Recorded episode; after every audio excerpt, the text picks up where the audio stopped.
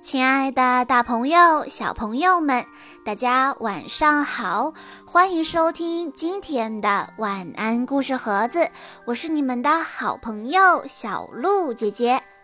今天我要给大家讲的故事是由刘延鹤小朋友推荐，故事来自《超级飞侠》系列，故事的名字叫做。成都熊猫博物馆，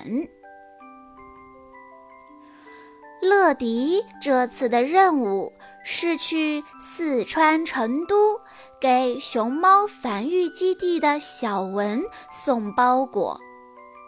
安琪说：“这个城市拥有许多古老的建筑和老街区哦。”当然，那里也有许多现代化的建筑，像这个新世纪环球中心。成都的新世纪环球中心是目前世界上第一大单体建筑，在这里既可以购物，也可以娱乐休闲。乐迪很快就把包裹送到了小文手里，原来里面是熊猫套装。乐迪疑惑地问：“为什么要穿得像熊猫呢？”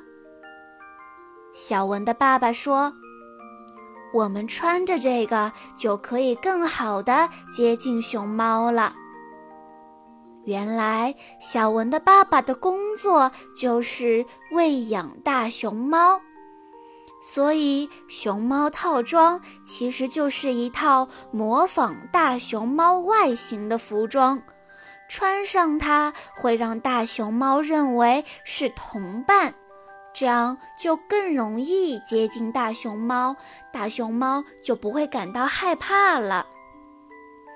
在大熊猫繁育基地。小文和爸爸给大熊猫喂竹子的时候，发现了熊猫宝宝明明不见了。小文着急地向乐迪求助：“乐迪，熊猫宝宝明明不见了，我们快去找找吧！”乐迪一听，马上飞到了天上，开始寻找。原来，明明在追着蝴蝶玩耍的时候，从栅栏的洞口钻了出去，跑出了繁育基地。乐迪和小文在周围仔细的寻找，在栅栏附近发现了明明留下来的脚印。看来，这个调皮的大熊猫宝宝是从这里跑掉的。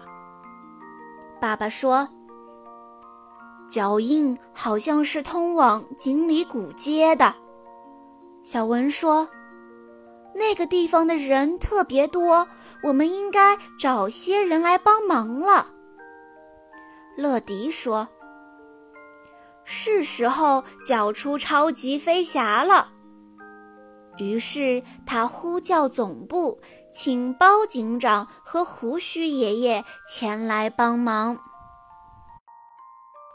明明跑到了锦鲤古街，看到街上新鲜的景象，好奇地跑来跑去。大家来到古街，小文问：“乐迪，你的飞机朋友们来了吗？”乐迪高兴地指着天上说。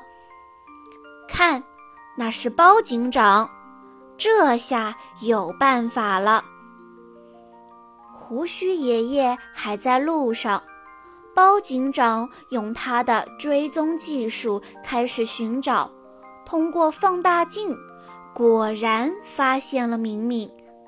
包警长说：“看，他往那边去了，我们得快跟上去。”明明正在玩面具，发现有人在追自己。聪明的明明立刻躲进了别人的背篓里，很快就离开了超级飞侠的视线范围。乐迪疑惑地说：“哎，他跑到哪儿去了？包警长又拿出放大镜说：“让我们来看看脚印吧。”包警长发现脚印通往一家饭店，大家立刻追了过去。古街上到处都是中国的传统建筑。超级飞侠跟着脚印进了一家中餐馆。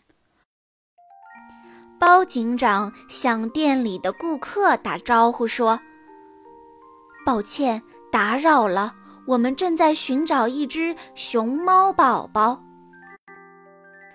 明明受到了惊吓，在饭店里四处乱窜，大家跟在后面，一直都追不上。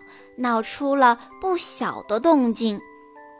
明明在逃跑的时候撞到了服务员，服务员手上端着的面条眼看就要掉到地上，乐迪赶紧用盘子接住。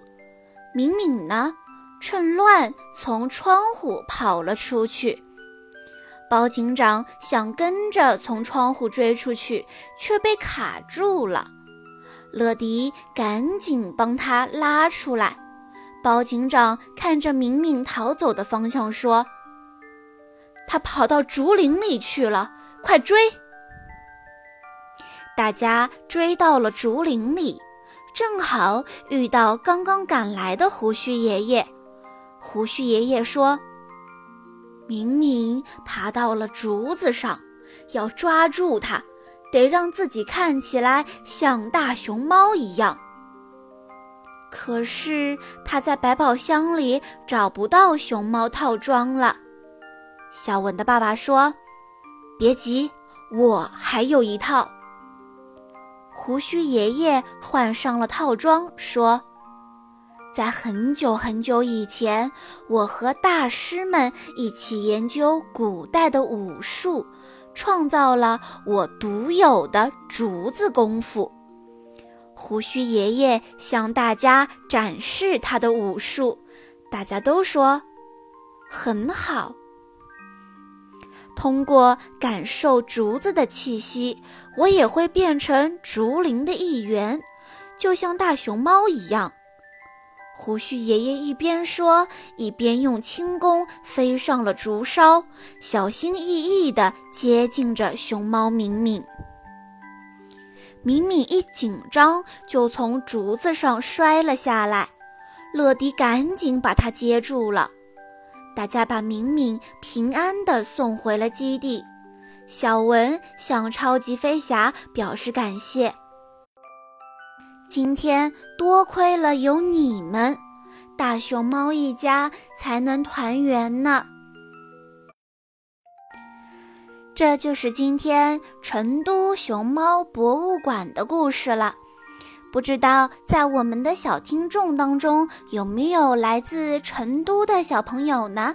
或者有没有小朋友去成都看过大熊猫？